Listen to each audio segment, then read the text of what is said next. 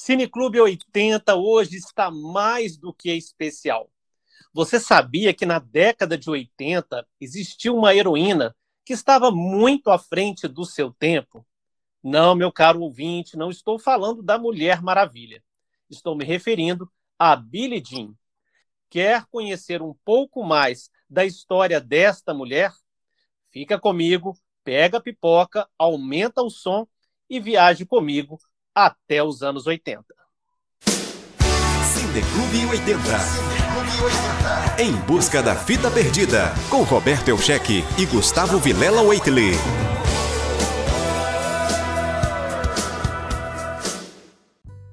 E para fazer parte deste podcast, você já sabe, meu querido Gustavo Waitley. Chega mais, Gustavo.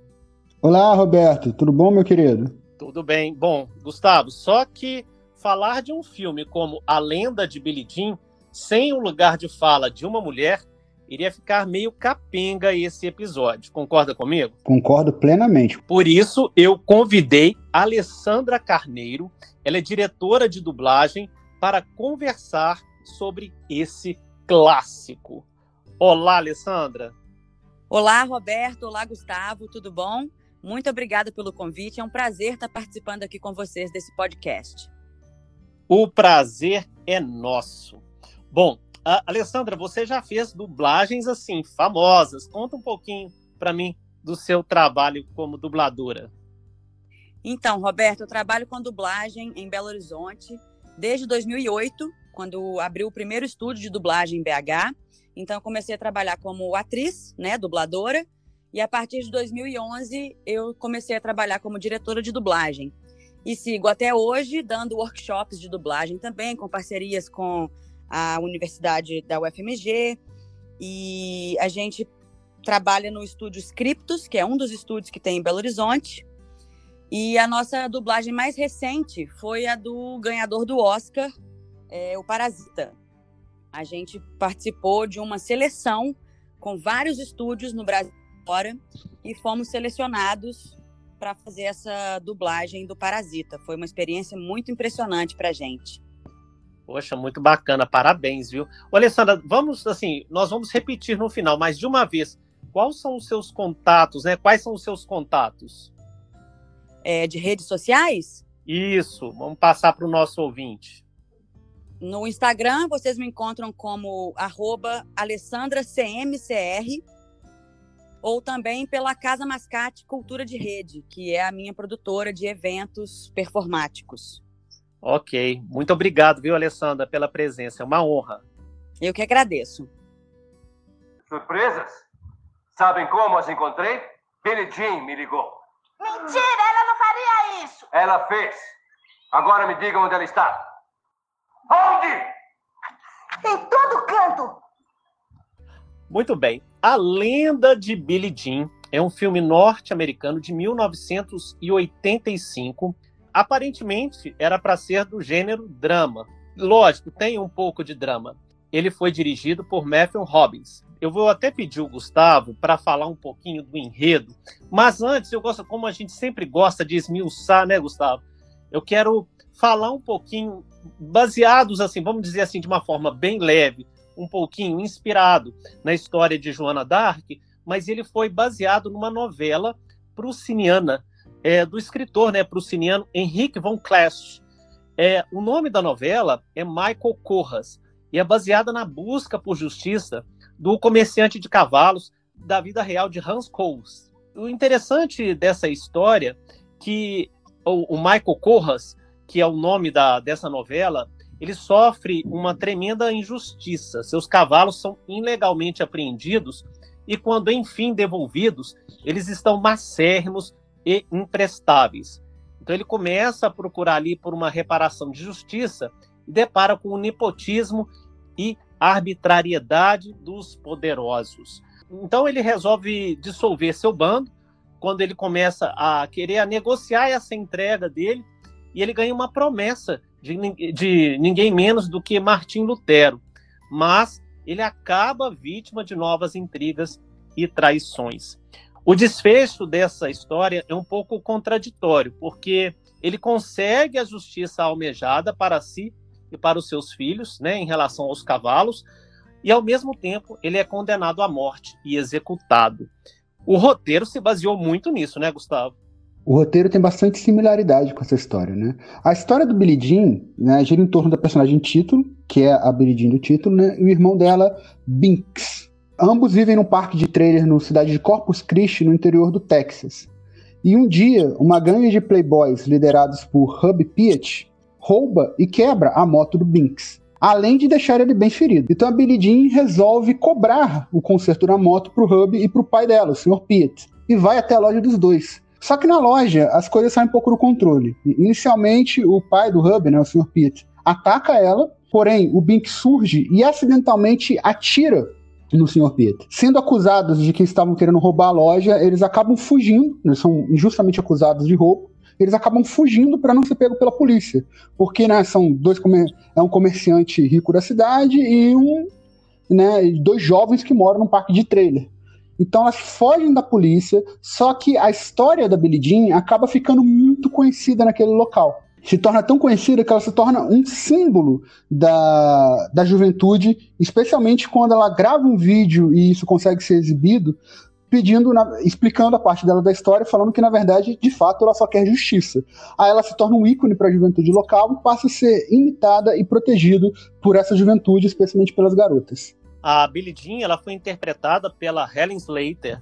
O seu irmão Bix, como você mesmo falou, foi interpretado pelo Christian Slater. E, gente, já com uma curiosidade aqui, eles não são irmãos. Nós vamos falar um pouquinho de, disso também. Teve uma personagem muito carismática também, que é a Putter, interpretado pela Yardley Smith, e também teve a participação do Peter Coyote, ele fez o detetive, né, Ringwald. Alessandra, uhum. já, vamos, vamos já entrar um pouquinho na, na dinâmica do filme e a gente vai contando as curiosidades no decorrer uhum. do, do, do, do, podcast. O que, que você acha? A Alessandra não tinha visto o filme, pessoal. Quando eu a convidei, ela falou: Não, eu quero ver. O que, que você achou do filme, sua primeira impressão? Sim, eu não tinha assistido o filme, não conhecia, mas foi muito bacana assistir a Lenda de Billie Jean. Foi muito, agradeço também a indicação, porque é um filme que passa, né, na, na década de 80, que é uma, uma época que marcou muito a minha vida também. Eu nasci na década de 80, então quando eu assisti, eu, eu voltei no tempo, né? Foi muito interessante assistir. E é muito atual também o tema, né? Porque por mais simples que seja ali, aquela família simples contra a família rica da cidade, o playboy que rouba a motocicleta do irmão, né? É, a Billie Jean, ela vai em busca de justiça, né? O, tudo que ela quer é que o, o pai desse playboy, né, que, que estragou a motocicleta do irmão, pague pelo conserto. Então, ela vai até a delegacia de polícia pedir ajuda, onde ela não consegue ajuda, e já nesse primeiro momento ela já recebe uma cantada do detetive, né? O detetive já fala com ela que ela é uma pessoa muito bonita e que a beleza dela também pode afetar e atrair muita encrenca, digamos assim. Alessandra, quero te interromper porque eu fiz questão de anotar isso.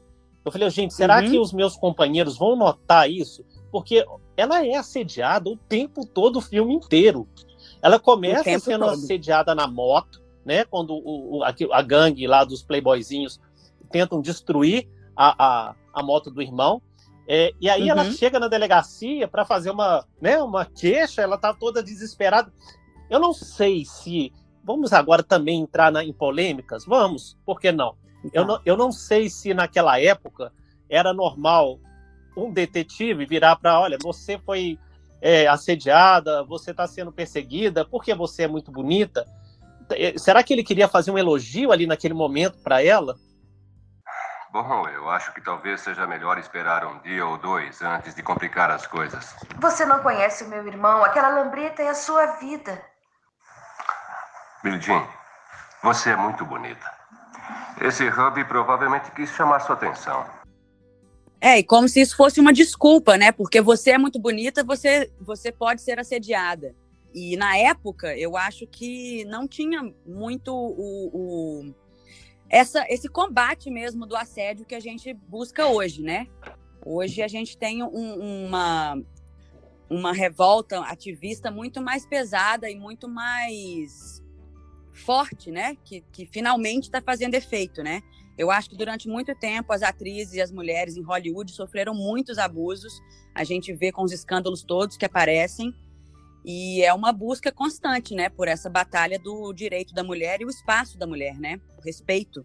E eu vou aproveitar aqui já para fazer um comentário, porque eu concordo com a Alessandra nesse ponto. Mais um detalhe, né? É, ela pode falar isso melhor do que eu, mas ao que me parece, não é que naquela época era aceitável, digamos assim, o que isso ocorria.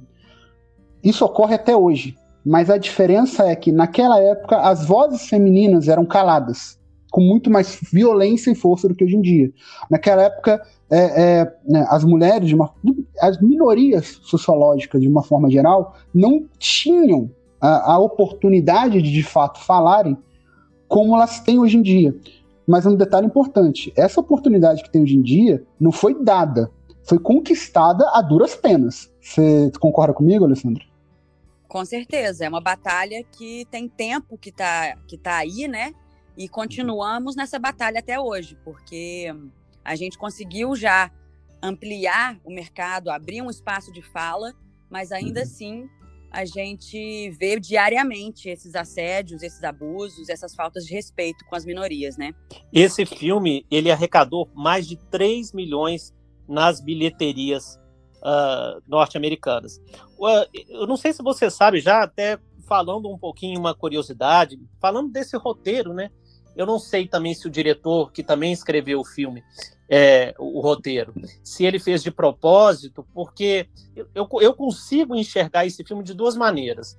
Lógico, uma heroína buscando o seu lugar de fala, buscando o seu espaço, a mulher buscando o seu espaço, mas também eu enxergo esse filme como, olha, isso aqui era os anos 80 e era desta forma. E, mas eu não sei se ele tinha tamanha consciência quando ele quis mostrar essa posição que a Billie Jean ocupava.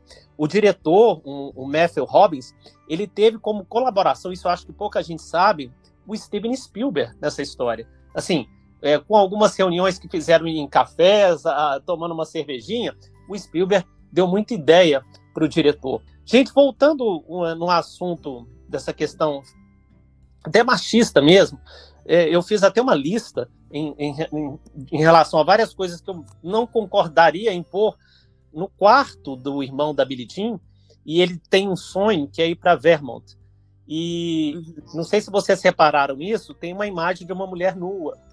Hoje em dia não se, não tem, não se usa mais isso, meu Deus.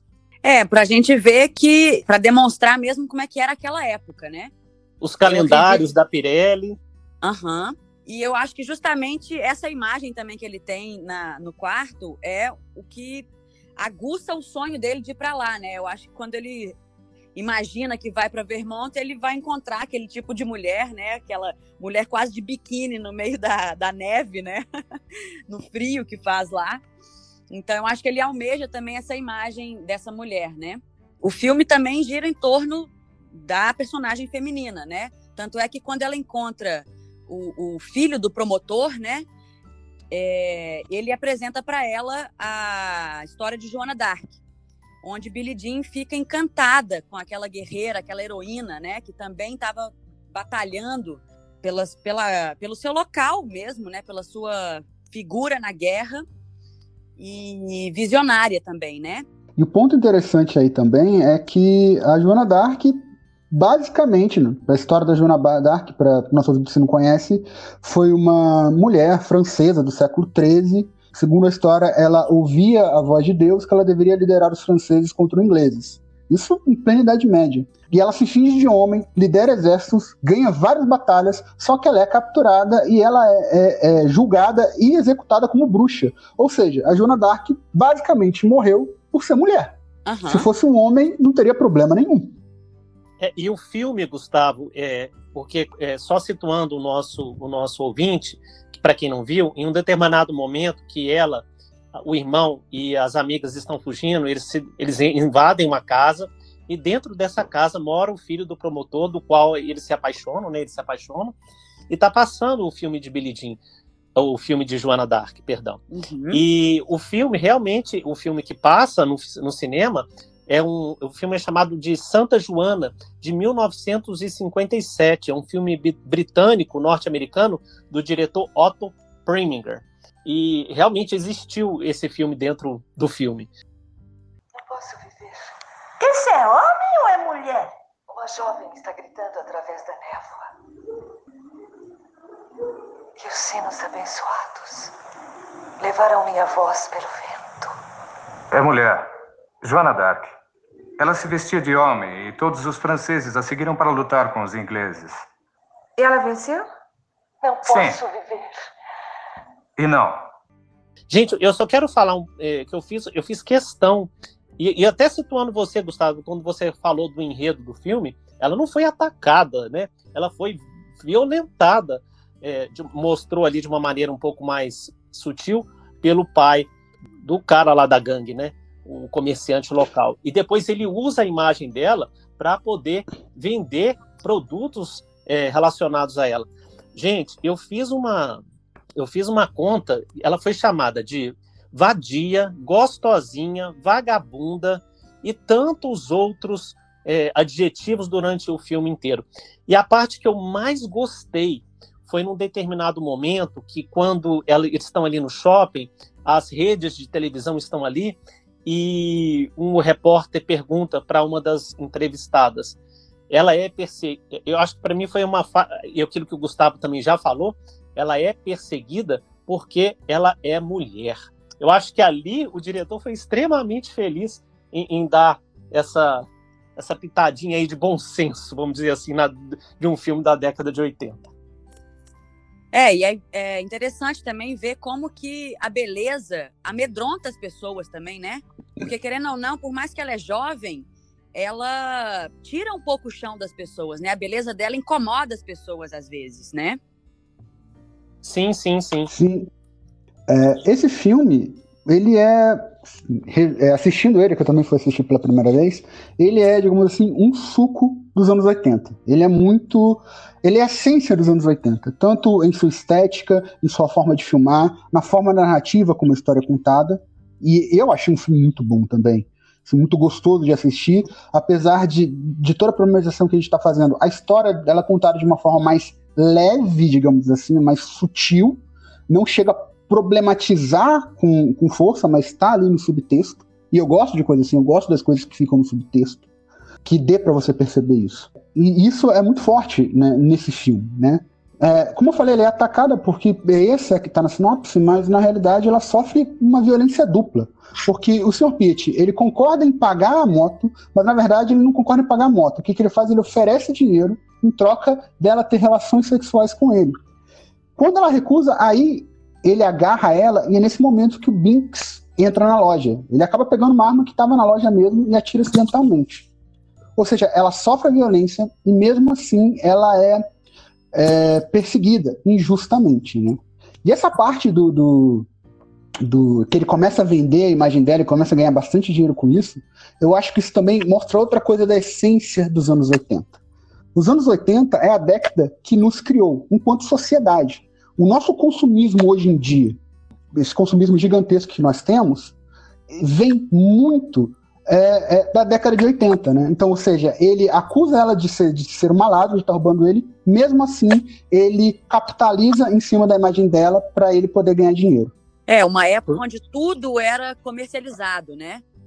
E voltando em, em, algumas curiosidades, a Erdley Smith, que interpretou a, a Putter, ela teve que ter os seus seios amarrados, porque ela tinha que fazer o papel de uma menina de 14 anos. Ela tinha, se eu não me engano, 24 anos, ou seja, é, mais 10 anos é, do personagem que ela interpretava. E ela tem uma passagem muito bacana no filme, é, quando ela tem a menarca, né, a primeira menstruação, é isso que eu falo. O diretor ele foi muito feliz em determinadas frases. Eu não sei se ele fez isso de propósito. Acredito que não, viu, gente? Mas ele e, e, e o irmão da da Billie Jean fala para ele, olha, credo. Aí ela fala, não, isso é maravilhoso. Isso, eu acho que isso foi bem significativo, né, Alessandra?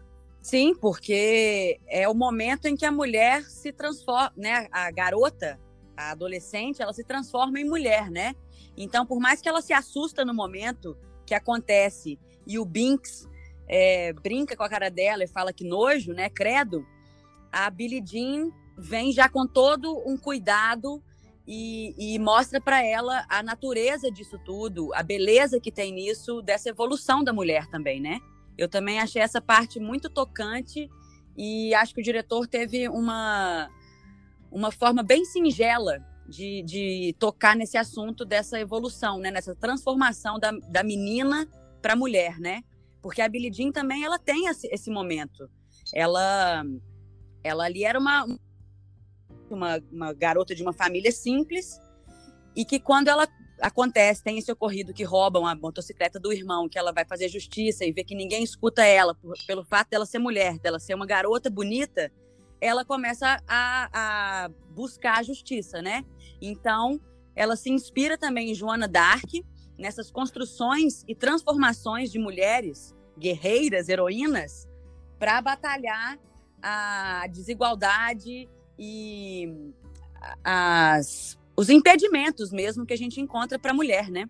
Alessandra, eu deixa eu te uhum. interromper, porque eu vou te deixar também na Berlinda, viu, Gustavo? Desculpa, eu sei que é seu, seu, seu horário de falar, mas, ô, Alessandra, é, você acha que o diretor ele foi, ele fez essas pequenas colocações que hoje em dia são grandes colocações, vamos dizer assim, é, de propósito, né, no sentido de, de enaltecer mesmo a, a posição da mulher? Ou você acha que isso Olha, foi apenas porque ela já estava sendo muito é, estigmatizada ali como objeto? Olha, eu acredito que sim, porque eu tenho até que estudar um pouco mais o diretor, mas eu acredito que sim, porque num roteiro de cinema, tudo e qualquer cena e qualquer ação que acontece, ela é direcionada propositalmente, né? Então, eu imagino também na década de 80, que tinha o sucesso todo da Madonna, por exemplo, as mulheres também iam ganhando espaço. Eu acredito que ele tenha direcionado isso para mostrar mesmo o papel da mulher, né? A importância também da mulher na sociedade, né? Você está sangrando! Nossa, ele está ferida! Não está, não! E esse sangue? Ah, meu Deus, Potter, aconteceu. Já era tempo. Credo. Fique quieto, Binks. É maravilhoso. Só alguma curiosidade também.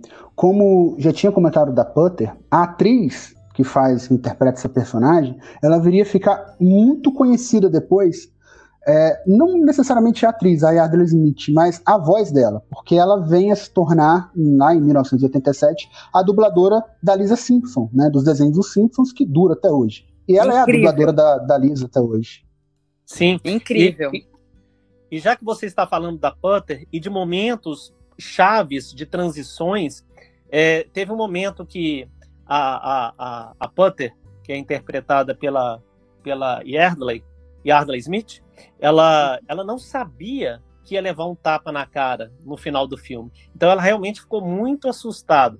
Então revejam essa cena que você vai ver a reação dela de muito susto é, diante desse tapa na cara. E ela falou que ela ficou com o rosto entor entorpecido durante muito tempo. E ela, eu acho que também ela diz outra frase para mim que é muito significativa dentro do filme. É, quando todo. Porque ela e mais a outra amiga, elas são presas antes, e o, o, o, dele, o delegado pergunta para ela onde está a Billie Jean, que a Billie Jean ainda estava foragida. E ela fala, em todo lugar. Alessandra, como essa frase é profunda? muito marcante, muito forte, porque também na, é, ela encontra o filho do promotor, onde eles fazem a filmagem, né, de, de do protesto da Billie Jean, né? Ela quer que o, o, os Estados Unidos inteiro entendam que não é, não são eles que estão errados, mas sim a, a polícia corrupta da, do local, né, do Texas, é, mostra, quer mostrar também a falta de, de espaço que um jovem e uma garota têm, né, para poder buscar a justiça. Então, ela está realmente em todo lugar, porque enquanto ela está fugindo também, que ela passa em outras cidades, todos os jovens e alguns adultos também já, já estão ouvindo a história da Billie Jean. Então, ela vira mesmo uma figura ícone, né, da, da busca da justiça. Então, é muito forte mesmo a ação dela, a, na época, né, com fita VHS, que ela filma e depois manda para a polícia e tenta passar na, nas, nas redes de TV. Então, ela conquista mesmo o público americano, né? E é nesse momento, quando ela faz a gravação, é que ela cria o lema, né? Que fica sendo depois, inclusive vira frase para carro e tudo mais, que é justo é justo. Né? Ela fala isso porque o, tudo que ela queria era que o, o, os piata, né, tanto o pai quanto o filho, pagassem por ter quebrado a moto do, do Binks. Ela não queria nada mais do que isso. Ela só queria o justo. Né? Justo é justo. E uma curiosidade em relação a isso é que quando estavam fazendo o filme, o título seria esse: Fair is Fair. Né? Justo é justo. Só que aí depois eles resolveram mudar para Lenda de Billie Jean, em inglês é The Legend of Billie Jean, talvez até para fazer uma aproximação um pouco maior, inclusive, com Joana Dark mesmo. Bom, agora eu quero. O que eu, uma coisa que eu reparei também, que aquele contexto, não sei se vocês repararam isso, exagerado, típico dos anos 80, porque um capanga sendo derrubado por é, bolinhas de gude, é, ações emocionalmente contraditórias, ou com uma reação, isso teve, né? A reação exagerada da multidão de jovens.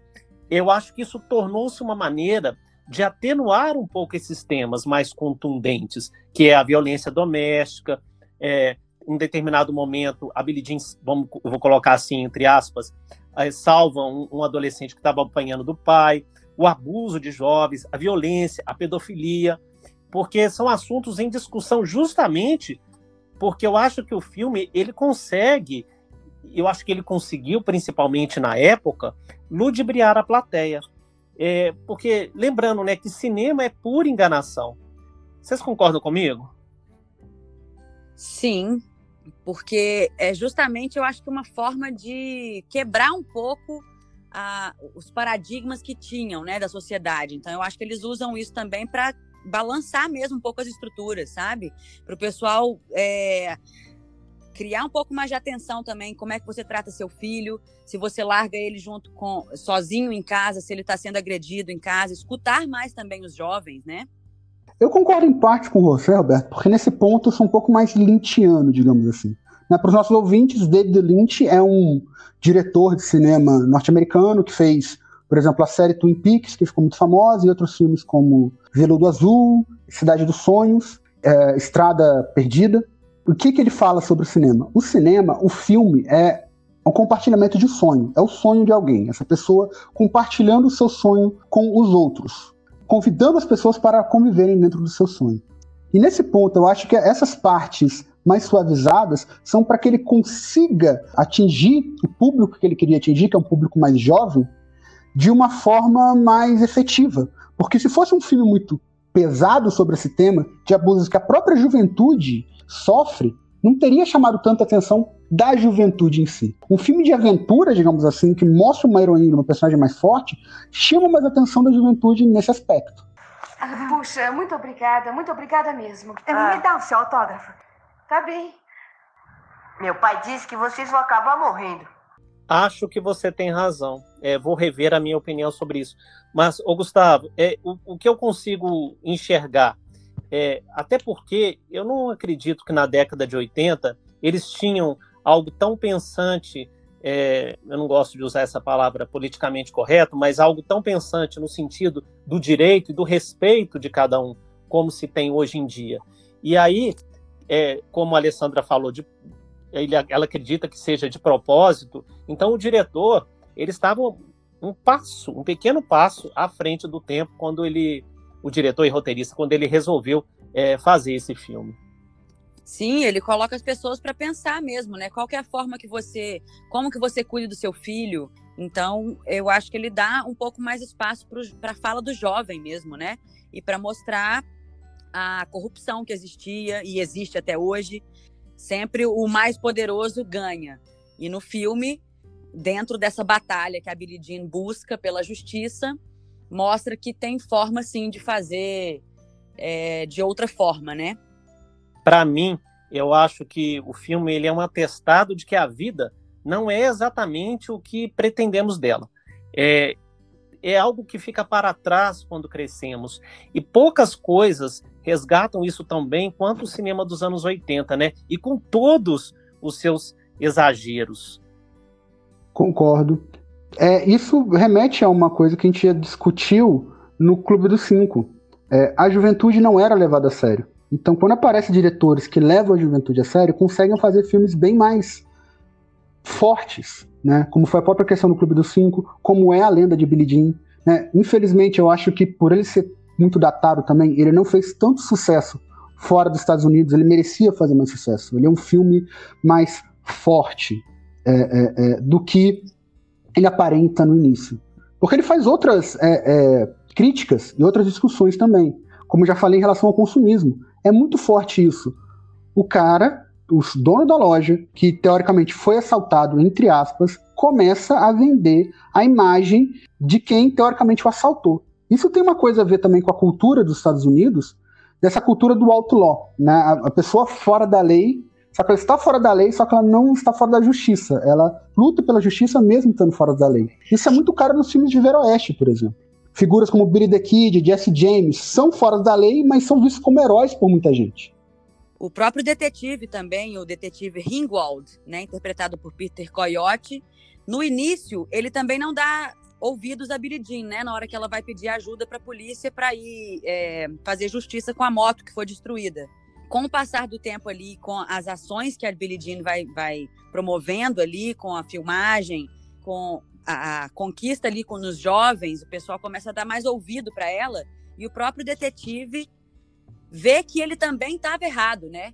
Então ele resolve, ele tenta resolver por conta própria também, né? Que ele entende que a polícia também é corrupta, que também tem parceria com o dono da loja. Ele, em momento algum, ele se dispôs a pagar realmente o conserto da moto que o filho dele estragou, né? Tanto é que no momento que eles vão fazer a troca, porque a Billie Jean pega o filho do promotor, né, com quem ela se apaixona, e ele se apaixona por ela e resolve entrar na causa com ela, é, ele dá a ideia de fazer uma troca com a polícia. Então ele finge que é refém da Billie Jean para fazer a troca, né, com, pelo dinheiro para consertar a motocicleta depois. Tem um momento no filme também que ela pergunta para ele quem que, de quem é esse dinheiro, né? Quem que pagou a moto? Ela pergunta para o detetive. E o detetive depois esclarece para ela que quem pagou foi o promotor. E o que a Billie Jean quer não é só o dinheiro, ela quer a justiça, ela quer mostrar como a polícia é corrupta, como o dono da loja é um calhorda, sabe? Como que ele abusou dela. Então ela quer justamente justiça, né? Ela quer mostrar isso para a população, né? Alessandra, e o que, o que eu já falei lá no início do nosso podcast, eu acho que ao mesmo tempo que o diretor ele quis mostrar determinadas passagens importantes para o posicionamento da mulher, ao mesmo tempo, ele bebeu muito do, do machismo dentro do filme. Eu não, eu não, por exemplo, qual a necessidade de mostrar a Billie Jean quase seminua com o irmão dela no início do filme? Também de, de, trajes minúsculos, né? E o tempo todo mostrando essa imagem dela linda, linda, linda. Será que se ela fosse uma mulher feia, Agora, eu vou, feia assim, gente, eu não, eu não tô. Cada um tem a sua beleza. Será que se ela não fosse o padrão de beleza, é, ela teria feito tanta estardalhaço dentro da história? Uma pergunta para vocês dois. É, isso é bem complexo de se dizer, né? Porque, infelizmente, eu iria dizer que se ela continuasse tendo o mesmo corpo que ela tem como Billie Jean no filme, talvez ela também seria atacada da mesma forma, né? eu estava até discutindo isso com a minha esposa, ela levantou um ponto interessante. Será que se fosse uma mulher negra, teria feito o mesmo sucesso que a Billie Jean fez? A gente tem que lembrar que a gente está falando do Texas, que é um dos estados mais racistas e xenófobos dos Estados Unidos na década de 80, que era uma década onde isso era muito mais normalizado do que hoje em dia. Então, é, eu acho que tem um pouco desse ponto também que você falou. Viu? E é, e é a, a, a, mídia, né? A estética que, que, que, os americanos colocam sempre, né? É o que vendia, né, Alessandra? Infelizmente. É, infelizmente, era no sentido. vendido. Exatamente. Vamos entrar então na. Gente, olha, já de antemão, não tem nada a ver. Gustavo vai falar sobre isso, mas não tem nada a ver com a canção Billie Jean do Michael Jackson, apesar. Oh, gente, eu queria saber quem foi o programador da Globo que colocou a música Billie Jean de fundo na chamada do filme. Vocês podem agora escutar ela. Tudo começou com um acidente. Nós temos que ir à polícia. Eles não vão acreditar. Um grupo de crianças em fuga. Eles são perigosos. Lembre-se disso. Movimentando toda uma cidade. Se transformando em ídolos da nova geração. A lenda de Billie Jean. Amanhã em tela quente.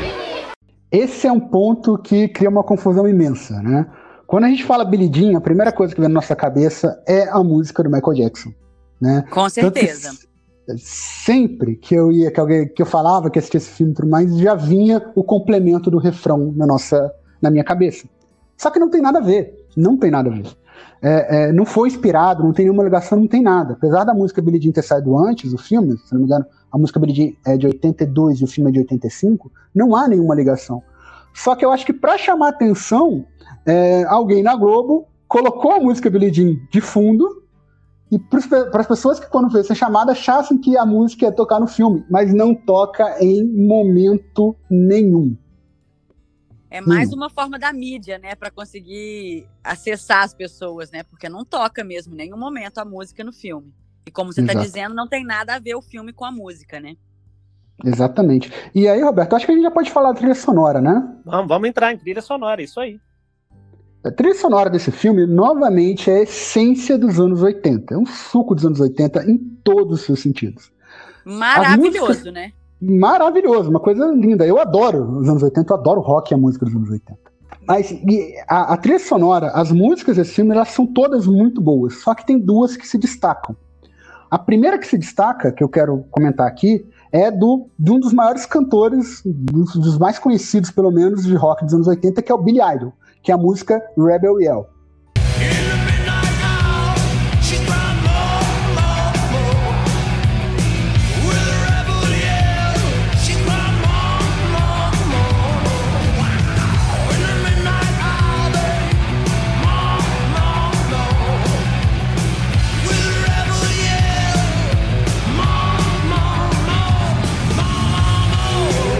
Bom, a música ela foi lançada no álbum Rebel Yell de 83 e foi utilizada é, nesse filme. E ela chama muito ao filme porque Rebel Yell significa grito rebelde. E é basicamente isso que a Billie Jean faz. Uhum. Só, que a uhum. só que essa não é a música principal, digamos assim. A música que foi utilizada e que é oficial do filme e que foi e que depois o trailer dessa música tem as cenas do filme é a Invincible da Pat Benatar, né? Um filme onde a personagem principal é uma mulher forte não podia deixar de ter como trilha, como música principal, uma outra cantora fortíssima, né? Infelizmente, a Pat Benatar, ela não é muito conhecida no Brasil, ela não fez muito sucesso aqui, mas nos anos 80 ela imperou. Ela, ela é uma das maiores cantoras de rock dos Estados Unidos na história. É, ela tem nove álbuns de platina, três álbuns de ouro, várias músicas fizeram muito sucesso, como Love is a Battlefield, Hit Me With Your Best Shot, Heartbreaker e essa Invincible desse filme. A, ela, a, a Pat Benatar, ela canta de uma forma muito forte. As músicas delas têm uma questão feminina forte também, especialmente Love's a Battlefield. Então eu acho que combina muito bem esta música, ser a música principal do filme, ser o tema da Billie Jean e demonstra uma força, né? Ela é invencível, ela é invencível. E todas as dificuldades que ela passa no filme, ela não consegue no final que o justo seja feito.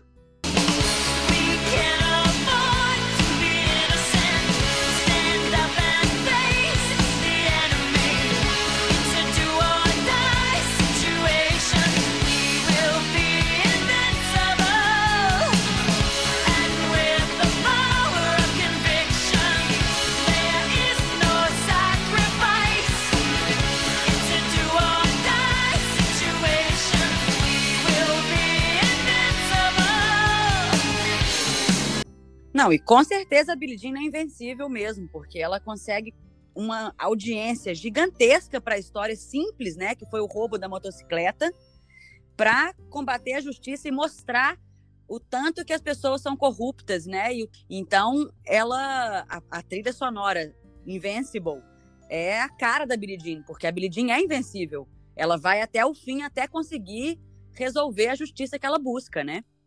Olha, eu sei que nós estamos muito profundos, mas, meu caro ouvinte, se você quiser assistir esse filme apenas como um grande clipe da MTV, é, da década de 80, eu acho que também você vai ter uma boa experiência. Gustavo, é, considerações finais, o Alessandra? Uma consideração eu quero fazer, e aí dando um pequeno spoiler do final do filme, como eu falei, uma das críticas que faz é, é, é essa questão do, do, consumismo, né? Especialmente vendendo a imagem do Billie Jean. É aquela coisa do ícone. Isso foi muito forte nos anos 80. Como nos anos 80 as garotas imitavam o visual da Madonna, no filme as meninas imitam o visual da Billie Jean. Elas cortam o cabelo igual a Billie Jean, se vestem igual a ela. E quem está lucrando muito com isso é a pessoa mais corrupta, que é o Sr. Pietro.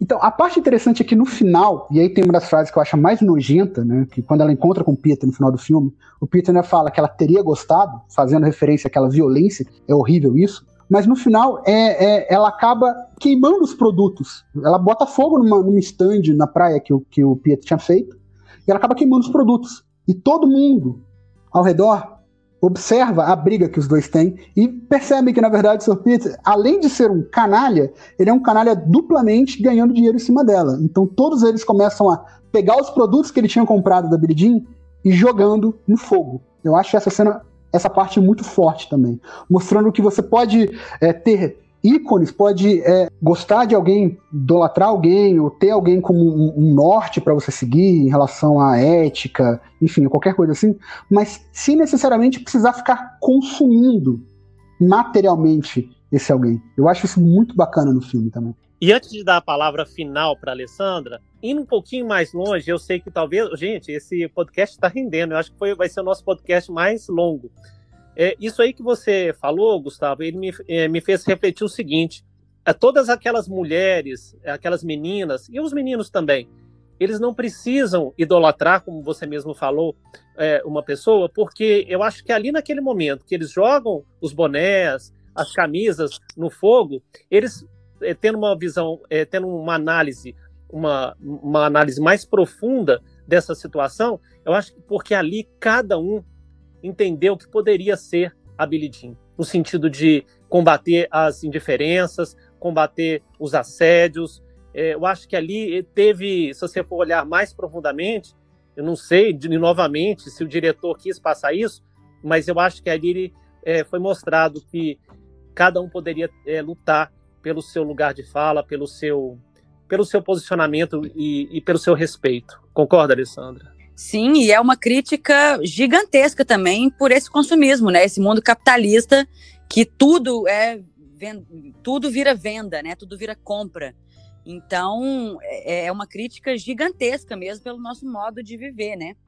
Principalmente o norte-americano, que, que tudo vira camisa, boné, e quem está lucrando com isso no filme é o Piet, né? Que é o, o mais corrupto de todos, o mais é, canalha mesmo, né? Que nem o Gustavo falou.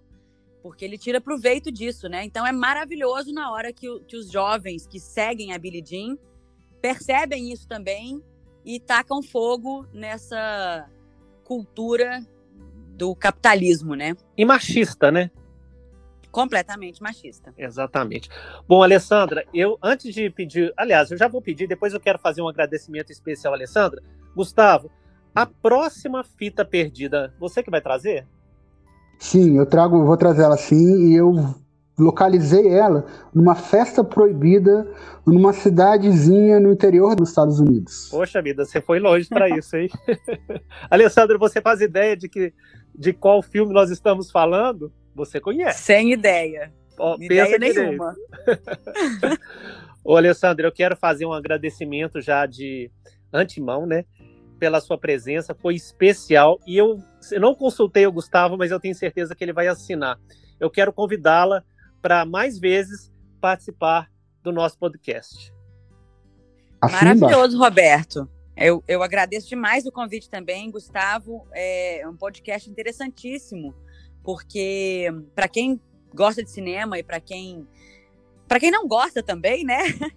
é uma forma da gente se comunicar e entender mais os cinemas das épocas, né? Então, claro, eu aceito o convite, sim. Fico muito agradecida. Então, ok, muito obrigado. Um abraço, Gustavo. Um beijo, Alessandra. Abraço, abraço Roberto.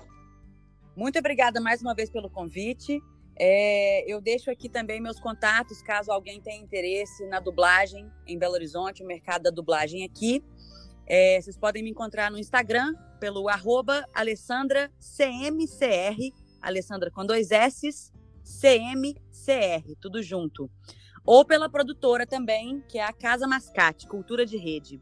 Vocês podem encontrar pelo Instagram, arroba Casa Mascate. Eu sou Billie Jean Dave e quero esclarecer alguns fatos.